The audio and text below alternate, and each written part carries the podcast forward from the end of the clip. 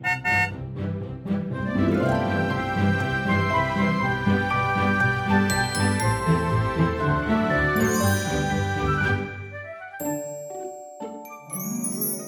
迎搭乘 JK 的身心灵游园车，Life is fantastic。我是 Kevin，我是 Jerome。大家好，我们今天来聊的就是二零二七的那一集的下集，就是关于 Rave 这个新人种的出现。所以这个部分啊，我们为什么特别想说这个部分呢？哦，因为 Rave 其实大家。通常会对它很好奇。其实 Rave 就是 R A V E 啊、嗯、这个字，但我们其实目前没有一个固定的中文的翻译，所以我们通常就习惯直接讲 Rave。那 Rave 它是什么呢？它其实就是我们这种 human 人类啊，演化到某个程度之后，它是下一个会跑出来的物种。嗯，对。然后它可能会经过几百年、几千年的时间，然后慢慢的把人类 human 就取代掉。我发现好像在学人类图的过程里面啊，一开始吸引我们注意的是哦。他说的很准哦，然后当开始慢慢去了解它里面有说的东西，里面好像是 rave 这个东西是很吸引很多人的兴趣，可能大家都很喜欢这一些刻画呢，或者是神秘学的东西。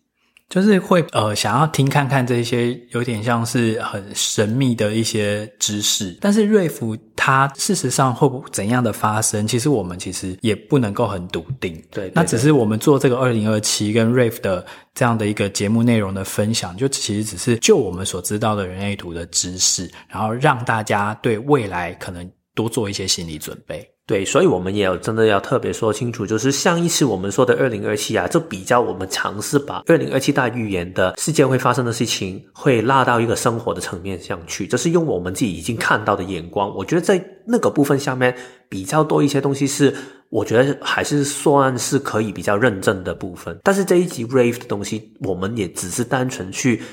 笑话过。可能我们听过的这一些关于 Rave 的说法，然后去整理给大家去听，所以这些东西真的很难去找到一个方法去认证。所以过了二零二七之后，你真的没有看到一个 Rave 在街上，然后你真的没有遇到这一些的 Rave 的话，也千万不要来找我们，因为其实这个真的是未必一定会遇到这个几率，而且其实 Rave 的改变也不一定好像。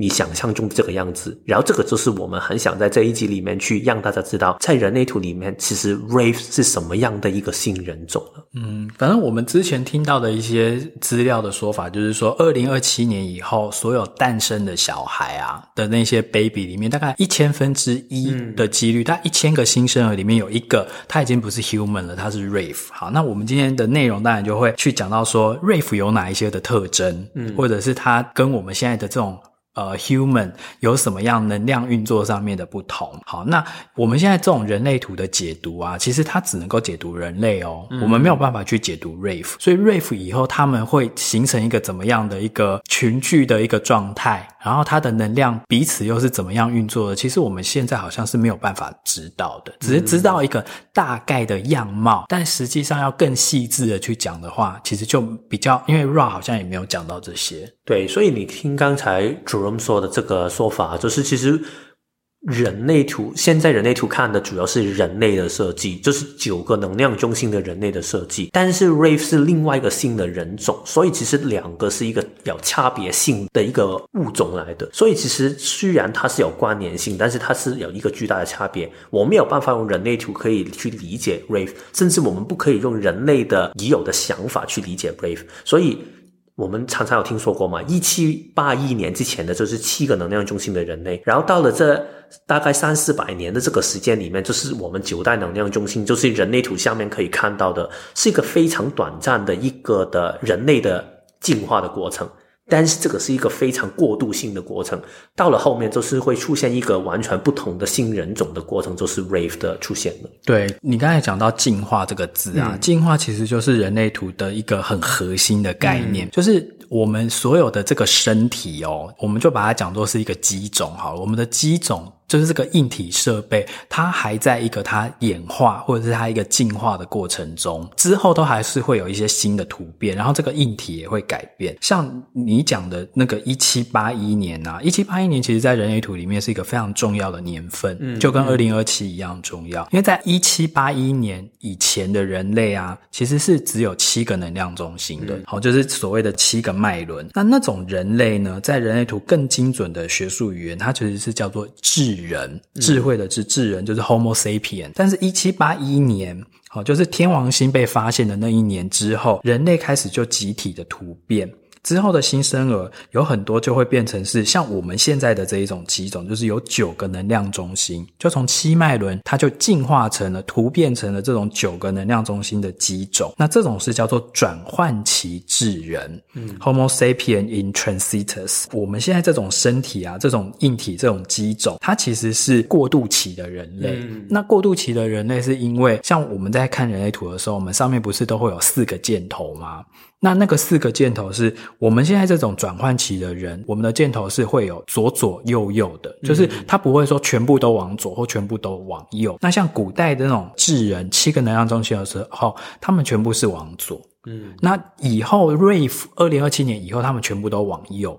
对，所以我们在这个转换的过程中，等于说我们的身体它还没有真正准备好，还没有熟成，可以去盛装或者是去下载更高的这种意识形态的时候，所以身体要有这种两两百多年的时间去做一个进化的过程。嗯，对，那进化需要的是高温。嗯，所以为什么现在为了二零二七，我们现在开始会进入到一个比较全球暖化的这个状态？因为整个大环境它温度需要提升。这以至于它才能够给这个突变去准备出，等于说铺好突变的一个环境。嗯，如果大家有听过 Ra 的分享，他就常常会强调这个全球暖化是世界的进化必要的一个过程。嗯、他说，如果没有这个全球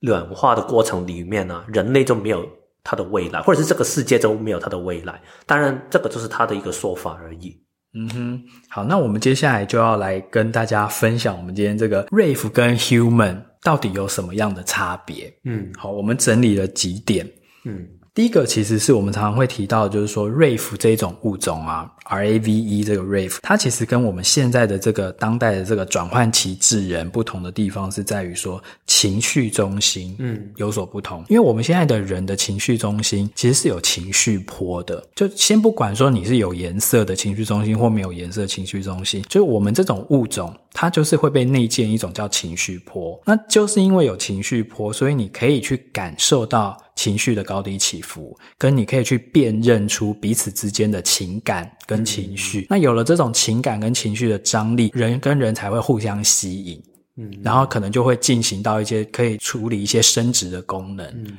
除了这这一种，就是大家可以有一种共同的感觉，觉得我们都是聚在一起的那个能量之外啊，其实这个情绪也会让我们可以走进一些体验里面。因为其实情绪中心其中一个最重要的用处，就是让我们可以感受到，大家有听过就是希望跟失望吗？嗯，我们都在这个希望跟失望的过程里面去慢慢去感受。哦，这个东西我很想体验。我们每一个人，就算你情绪中心有定义跟没有定义，你一定会感受到那一种，就是觉得哦，我现在很想要这个事情。另一种的感觉，但是在 Rave 的这个未来里面呢，Rave 这一种的新人种，它其实没有这一种的感觉，它不会受到任何的情绪的驱动。换句话来说，在他的生命里面，他不会有什么我会很有希望，所以我要做什么事情，所以他也不会有失望的感觉，他也没有觉得我需要跟某一些人聚在一起，有一种的互相支持跟资源分配的东西，这一些东西都没有，他也没有说我要找到一个什么灵魂的一个提升。这个的东西也是他没有去渴求的东西，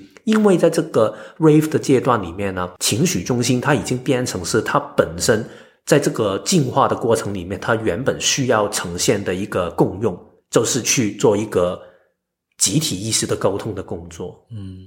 就是我们不是说哦，我们人类图里面有三个觉察中心吗？好，就皮中心，还有心智中心跟这个情绪中心，但这三个中心里面，唯一一个还没有进化成完全熟成的，就是从这个情绪中心。嗯、对，所以有很多就是情绪不成熟或情感不成熟的这些状态嘛。嗯、但是等到 Rave 的时候啊，其实他的这个情绪中心他已经熟成了，嗯，所以变成说他纯粹只是做一个觉察的功用，嗯、它就没有这些情绪波，所以。以这个 Rave 的小孩来说的话，他们会有一个特征，就是说他其实是没有个人情感的，嗯，他也没有什么个人的情绪。我所谓的个人情感，就是说，譬如说你会去跟爸爸妈妈会有一些 bonding 嘛，有一些情感的连结或干嘛，但也许对他们来讲，他们是完全没有的，嗯，就他们已经没有个人的这个意识。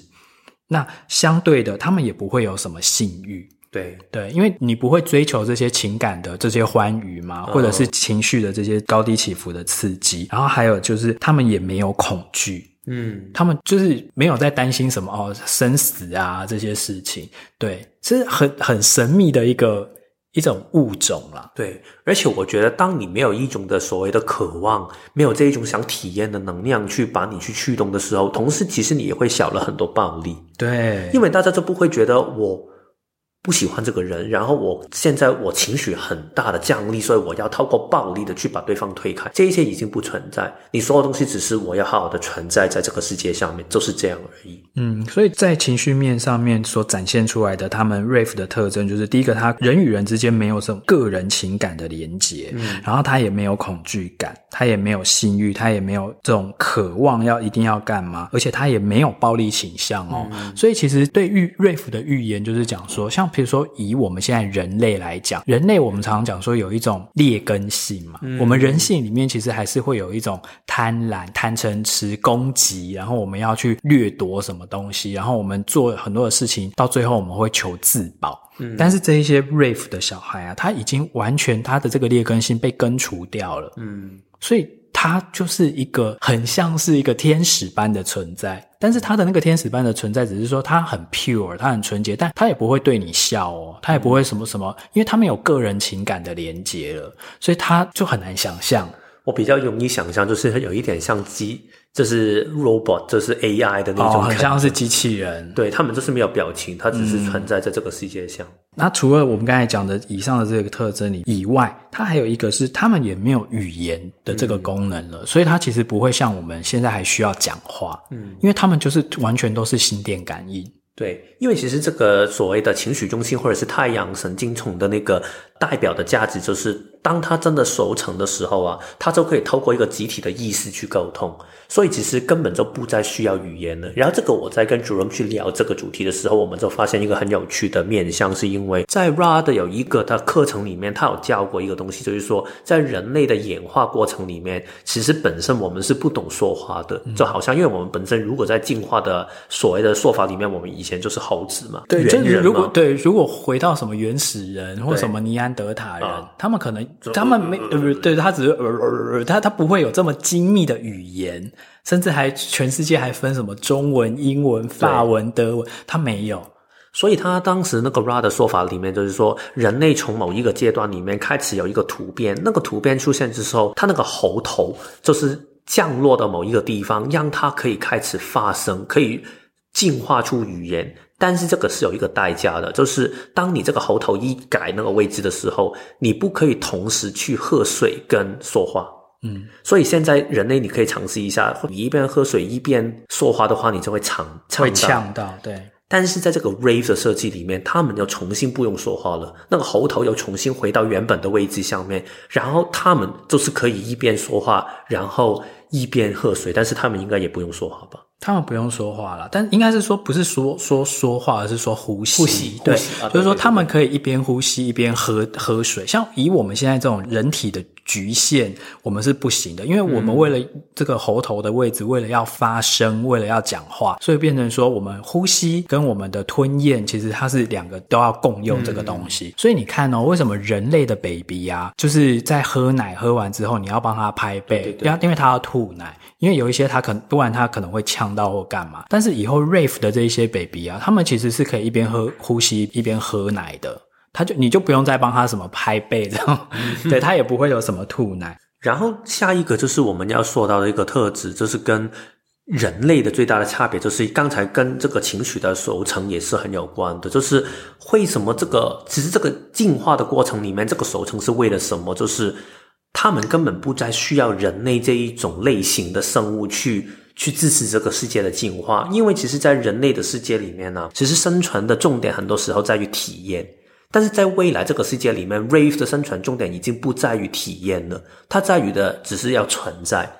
所以对他来说，他根本不会再在意我个人的生存，我也不会再在意个人的体验是体验到什么，他只是需要在这个世界下面好好的存活下来。嗯，这这也就是为什么我们呃人类图啊，其实人类图它最主要的应用就是给一七八一年以后，我们现在这种所谓的转换期智人来使用，因为转换其智人最主要的就是灵魂降生到这个躯体里面，然后来体验。最重要的是你要感觉到你的自我感。嗯，所以我们常常讲人类图都讲说，每个人都是独一无二的设计，你就是要去活出你自己。但是这只是 for 现在这个转换其智人的这个机体，它。要去体验的，但是等到下一次的进化，我们的身体已经变成瑞夫的身体的时候，其实你的灵魂或你的意识来到这个地球上，就不是来体验这个自我感，体验自己的独特。那个时候反而要体验的是一种一体感，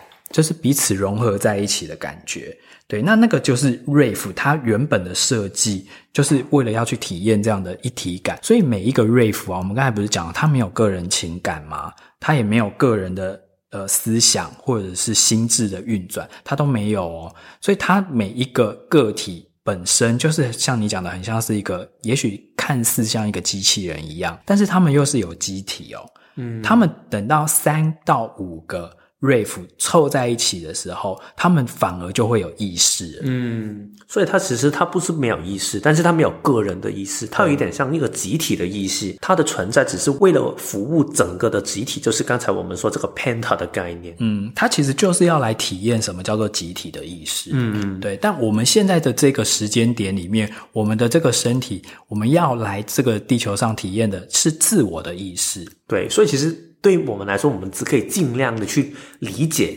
发生什么事情，但是你要我们真的去可以感同身受吗？我觉得有一点难度，因为我们的本身整个系统其实就是一个去探索个人的体验的一个机器。对啊，就是一个硬体跟软体之间的搭配。对对对，对，就我们现在的这个硬体，因为任何的硬体它有它的局限，跟它有它的一个。基本设定嘛，那我们现在的这个硬体就是身体，这种九种能量中心的身体，它要的其实就是来这个世界上体验我的独特，嗯，而而不是说我要来体验跟大家一样，或者是体验一种融合的意识。可是，在下一代。到 Wraith 的时候，这个东西已经体验完了。对于自我的独特，已我们已经体验的差不多。我们下一次如果灵魂再一次降生，而且是用一个 Wraith 的身体的话，我们那个时候的设定是，你要体验的其实就是一种一体的意识。那所谓的一体，也只不过就是三到五个人啦。嗯，对，就因为我们待会会再讲到说 Wraith 它的运作。对，Wraith 其实就是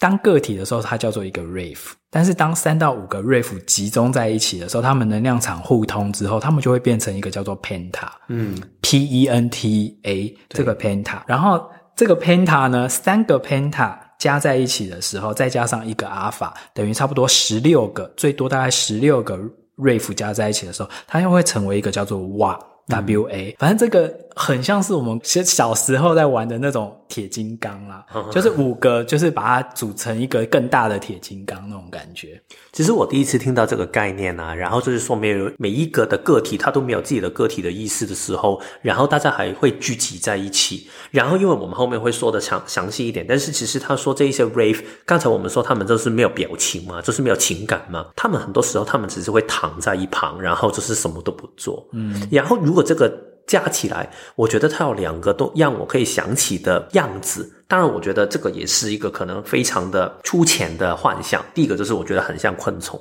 嗯，昆虫就是你觉得至少我们觉得他们没有一个个体的意识嘛，它好像就是服务一个集体的意识的存在。这个是第一个我想到的，尤其是像是比如说蜂群，对对对对，蚂蚁蚁群，对对对对。然后另外一个我觉得会想到就是它有一点像好像做梦的感觉，因为他们就是好像聚在一起，然后他们什么都不动。但是我听过 Ra 有一个说法，我觉得很有趣。他们我们现在这个九能量中心的人类，我们的存在的目的是为了我们去体验。但是在这个 Wraith 他们的存在有一个的目的，就是为了收集一些 data，收集一些资讯。但是收集来为什么？收集什么？其实我们都不知道。但是这个感觉有一点像做梦的感觉。有一点像那个 Matrix 的感觉，嗯，就好像是大家就是躺在，因为如果大家有看 Matrix 的时候，不是每一个骇客任务。啊，对，骇客任务。在 Matrix 骇客任务里面，就是每一个人类现在已经是可以生产出来，然后放在一个工厂里面，就是一个非常大的那个电脑帝国嘛，然后每一个人都是躺在一个小小的一个外壳里面，然后它就会粘到一些线。但是在这个外壳里面，它就会有自己的生命。但是它的生命不是发生在它的身体本身哦，它是发生在它连接到这个机器里面的一个意识的提升。但是我觉得，当然这个就是一种我们可以用现在的头脑去幻想的一个可能性。但是我觉得这个是我想到的一个觉得啊挺有趣的比对。嗯，它的这种就是所谓的存取记忆啊，比较像是你可以试想说，如果今天有一个 Rave。因为我们刚才讲说，Rafe 它其实是比较没有什么动能嘛，它大部分可能就是躺着或坐着这样子。嗯、但是它在那个地方，它开始就是会去收集很多的资讯，存取很多的记忆。譬如说，经过他的人的一些讲话的内容，或者是甚至他看过的东西，好，这些其实他就是他一直在收，但是他不会表达。对对对，他就是他只有 input，他没有 output，他所有就是一直。无时无刻都一直 input input input，然后直到这个 Rave 它遇到了另外一个 Rave，或者是另外两三个 Rave，只要有三个以上的时候，他们的能量场就会连接起来，然后连接起来以后变成一个 Penta 嘛，嗯、那 Penta 就会冒出一个他们自己的主体意识哦，嗯、然后所有每一个呃这些 Rave 原本收集的这一些资讯跟记忆，就会提供给他们整个 Penta 作为参考，嗯、或者是一个决策的依据。所以，其实我们说到这个，刚才 Jerome 说的这个变化，其实我们一直不是在提什么，就是关于这个进化的过程啊。其实进化的过程，它从来不是关于人类的进化，它是在于这个世界运作的一个进化。所以，其实人类只是这个进化过程里面的其中一个的点，就好像刚才我们说，从猴子到猿人到。原始人，然后到现在的人类，然后再慢慢到 Rave，其实这个是一个阶段性的一个进化。所以，如果我们去尝试去了解为什么这个进化要用这样的方法去出现的话，我觉得可以回到 Ra 说过一句我觉得很有趣的说法。他说：“其实人类啊，现在用九大能量中心这个设定，已经到了生物层面里面的一个极限了。换句话来说，其实，在意识跟身体的运作里面，我们在这个的物种的。”物理性上面其实已经没有办法可以再有更大的突破，已经到了尽头了。所以其实九代能源中心已经是我们终极的阶段。如果你真的要让世界有一个更大的突变的话，你就需要一个新的人种。所以人类的极限在哪里？人类的极限就是在于我们还是需要很多的能量去。让我们去体验，或者是换另外一个方式，就是说，人类是需要体验的。然后，人类在这个体验的过程里面，我们会消耗很多的能量，然后我们是很脆弱的。你看，我们每一天，我们的为什么我们要工作？我们要工作就是为了赚钱嘛。然后我们赚钱就是为了我们可以吃得饱，我们可以有一个安全的地方，可以避开一些危险的地方，好的生活下去。所以，其实如果我们不再需要花这么多的时间跟能量去找东西去吃，然后我们不需要去找这么多的资源去保护我自己。这个脆弱的身体的话，其实这个世界的资源可以用得更好一点，所以这个就是这个系统里面为什么要出现 Rave 的这个其中的一个可能性。因为对于人类来说啊，Rave 是一个耗能非常低的一个物种，它的耗能在 Ra 的说法里面，它只是每一天需要的能量只是小过一百大克，一百大卡。对，我们现在的人类大概每天要存活，我们需要的热量大概是差不多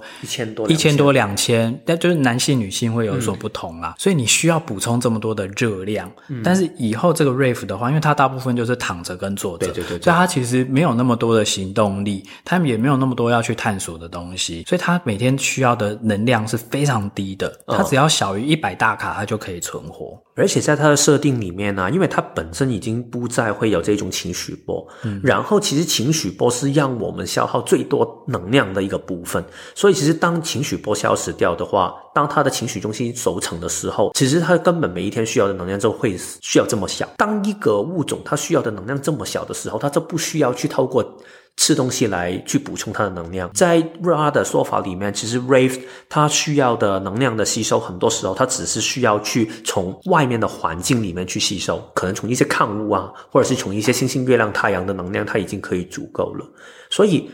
他们就是可以这样躺着，因为他们就不需要去找东西吃嘛。然后，如果真的必须要靠吃东西的话，他们其实是吃素的哦，嗯，因为。呃，十九跟四十九这一条通道，在二零二七之后，它会断裂嘛？那这个其实是会帮忙，就是消化肉类的一个能力的一个通道。那他们这些 Rave 是没有这个通道的，所以他没有办法吃肉。因为肉到他的身体里面，他没有办法消化跟吸收，没有办法分解，所以他他们大部分都是吃菜。嗯，然后我们刚才一开始有讲过说，他们是不是已经完全没有任何暴力的天性？对，所以他们本来就不会再去什么伤害其他的动物，把它们杀来吃、煮来吃。所以这些 Wraith 啊，它需要极低的耗能，所以他们其实是吃的很少的。嗯，然后吃的很少以外，它又吃的非常的环保。嗯，对，所以也许这个真的是我们地球的一个解救吧。我在想，他们会不会好像一些蘑菇，然后就在一个树旁边，然后就是几个就躺在那边，好像一些蘑菇人的样子。他们其实也不是说永远都是躺着跟坐着啦，就是说在他们还没有连接上他们其他的 Penta 的时候是这样，但是一旦他连接到 Penta 之后，呃，Ra 有讲过说，当一个 Wraith 他跟另外一个 Wraith 或另外几个 Wraith 连上线，他们变成一个 Penta 之后，你是永远分不开他们的，嗯，他们就会形影不离这样子，然后会长出他们自己的意识嘛，然后可能就哦好，我们同时前往某个地方，然后我们这开始来采集什么东西来吃或什么，只是他们会用他们的心电感应去过一个这种集体意识的生活。嗯，所以你看，这个 Wraith 的差别真的会跟人类很不同。所以有时候我就会幻想，如果在人类的世界，因为我刚才说 Wraith，其实对于 Wraith 来说，他们根本就不管其他的东西嘛，他们管的只是收集他的 data，跟他们要活下来。所以对他们来说，其实我觉得他们应该不会太顾人类的，嗯、他们甚至会不想跟人类有什么样的一些太多的接触跟相处，他们可能会更远离人类的去生活下去。但是对于人类来说，可能这个 Wraith 的存在就会让他们觉得很奇怪，甚至可能会觉得有威胁的部分。其实人很容易对于未知的东西。就是会恐惧，嗯，所以比较有可能的是，人类可能会去伤害或者是扑杀这些 Wraith，嗯，因为会觉得说你是什么东西，怎么跟我们都不一样这样子，然后你会不会来伤害我们？可是反过来说，Wraith 对人是完全无害的，嗯，对，他们其实就是等到找到其他的 Wraith，然后连上线，他们变成一个 Penta 之后，据说他们其实就是以在居住环境上面，他们是会想要远离城市、远离人类的，嗯，然后可能就是跑到。什么荒山野岭，他们自己就是在那个地方就住下来之类的，嗯，对，所以这个是我们刚才就讲了，Wraith 他在吃还有在住上面的跟呃人类的不同。接下来还有一个很不同的，就是说生殖力的面向，嗯，因为人类的话就是透过性交之后，然后会孕育下一代嘛。但是这一些 Wraith 啊，他们似乎是比较无性，就是他们其实是很中性的。所以你也搞不太清楚，说这个 Wraith 他可能他是一个男性还是一个女性。就是以 Ra 的讲法，他是讲说他连他自己也不确定，说将来 Wraith 他们是用什么样的方式继续繁衍他们的下一代。对，但是有一点很确定的就是说，他们的生育率啊其实是很低的。嗯，对，但是可能就是会维持一个固定的一个数量。然后还有 Wraith 就是说。Wraith 很有趣啊，跟现在的人类不同的是，因为现在的人类，你看从呃小孩子啊受教育就要开始，你要填补他的头脑很多的知识嘛，你要教他很多的事情嘛，你要让他上什么幼稚园、小学、中学，一路这样子受教育长大。但是 Wraith 是不必上学的，嗯，因为 Wraith 其实当他跟 Penta 连上线之后，他什么事情他都知道了。我不知道他们是跟上天连线还是怎么样，所以好像他们就是瞬间他就会。觉知很多的事情，因为其实如果真的是说情绪中心那个熟成的部分呢，它比较说的就是这一种吧，就是一个集体的意思，就是大家好像可以透过一个心电感应就可以知道，所以这个也可能就是他天生会有的能力所在，就是他需要知道某些生存的一些资讯的时候，他自然就会知道，就跟我们现在这种身体的局限不太一样。所以，当你会有幻想一个生物体，就是一个好像人类的样子，或者是一个类似你可以以为它是人类的样子的东西，然后但是它不用上学，但是它好像什么都懂，然后它也不用吃东西，但是它又好像不会死掉。那这个它也没有情绪，对，它也不会讲话，然后你它也没有自己的心智状态，你骂它，它也不会有反应，它也不会跟你要求什么，你甚至打它，它也不会回手啊。对啊，所以 Ra 他就有讲啊，他说其实到那个时候，其实有部分的人类。好，他们其实就是会组织起来去保护这些 Wraith，嗯，就好像是保护某些野生动物或者是保育类的动物的这种心情，嗯，就是不希望他们灭绝掉。对对，但是当然也会有一派的人类可能就会觉得这一些人会对我们有威胁。对，你有没有看过那个鹿角男孩？Sweet Tooth 没有看过，但是我知道那一部。他其实到最后就是讲说，也是反正经经过了一个大突变啦，什么之类的，然后接下来出生的小孩就跟一般原本的人类小孩都不一样，所以他们就会被有有一些坏人把他们抓走，拿拿去贩卖什么的。搞不好，其实我们这一些要学人类图的人啊，就是知道这个 Wraith 的出现的人，就是最后为了要去保护他们，就是看很多电影不是这样吗？可能我们就是这一代还没有发生，但是可能过了一两百年之后，开始 Wraith 真的会比较有多人口的时候，然后那一些年代的有一些人类，他们就会觉得，我从我们的早先。听过有一个叫人类土的东西，它已经预言到 Rave 的出现，所以我们一直以来两百年的使命就是要好好的传承下去，然后去保护这一群人。这个很像一些电影的桥段，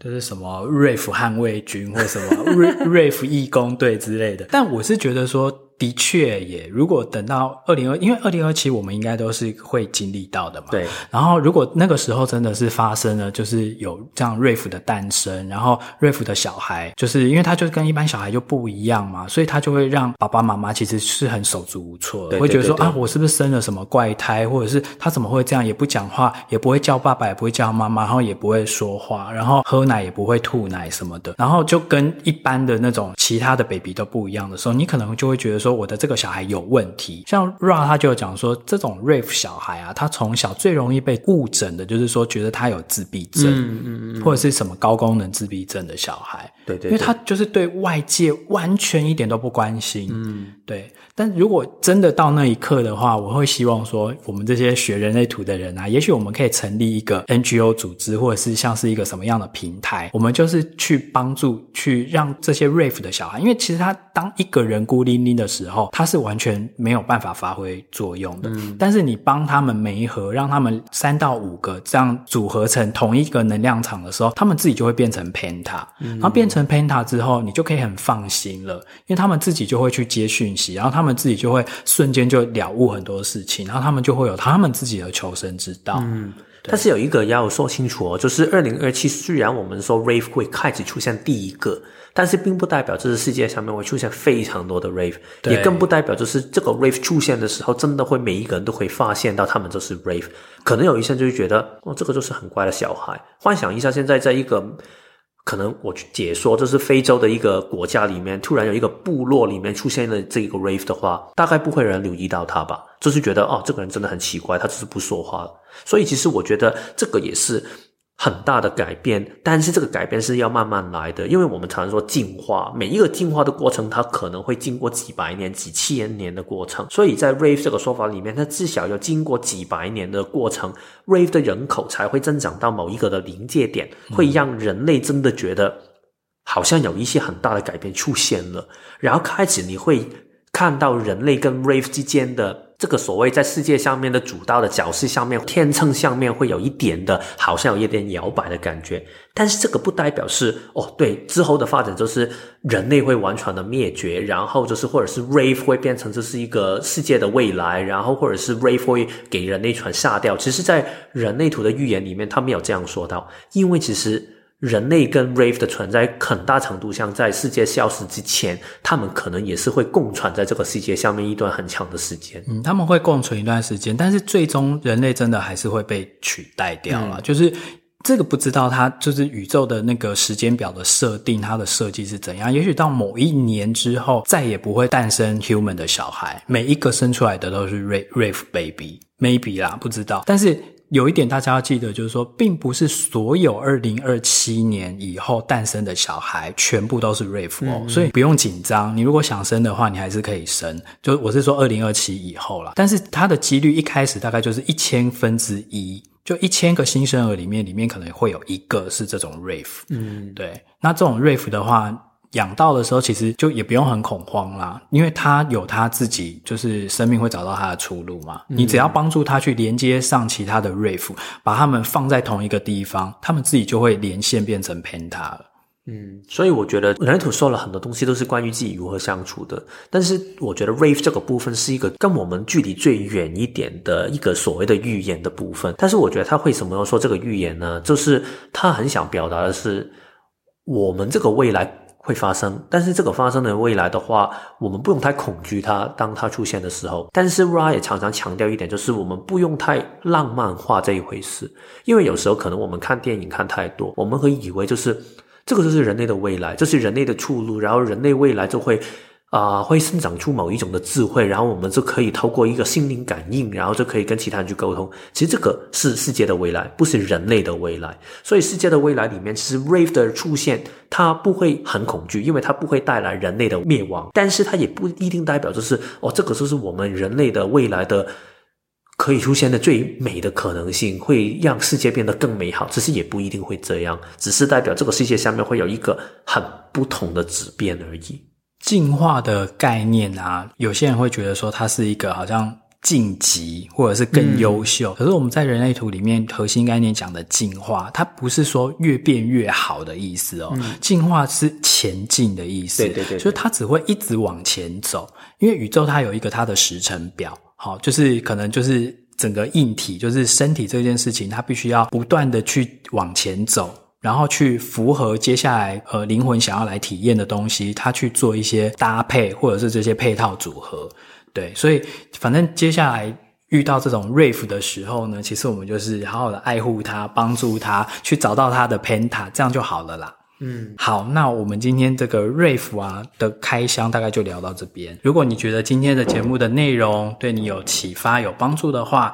也不要忘记在 Apple Podcast 上面要记得给我们按五颗星哦。那下一个礼拜呢，我们要回到的是职场的系列，对，是一个完全不同的角度来，从最对，从神话，从神神话故事、神秘学拉回来现实。对，要不如果我们没有好的工作的话，我们也没有办法可以好好的保护我们的 Wraith。对，因为我们毕竟每天是需要两千大卡，所以我们就是需要赚钱去买食物这样。对，所以其实下一集我们会聊的就是关于一个专案的执行力，所以我们就下一周再见喽，拜拜。